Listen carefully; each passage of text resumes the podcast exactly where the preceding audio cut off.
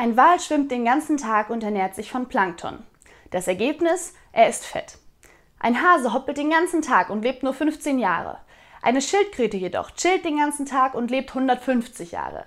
Und jetzt willst du mir erzählen, Bewegung sei gesund?